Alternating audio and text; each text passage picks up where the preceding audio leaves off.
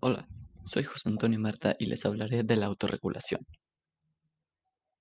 La autorregulación es una habilidad que debemos ir desarrollando y mejorando con el transcurso de la vida, ya que ésta nos ayudará a comunicarnos y a respetarnos y a los demás mejor.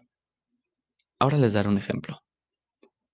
Imagínate que estás en la escuela y de pronto un niño que se le hace muy chistoso te quita tu mochila y la lanza al piso.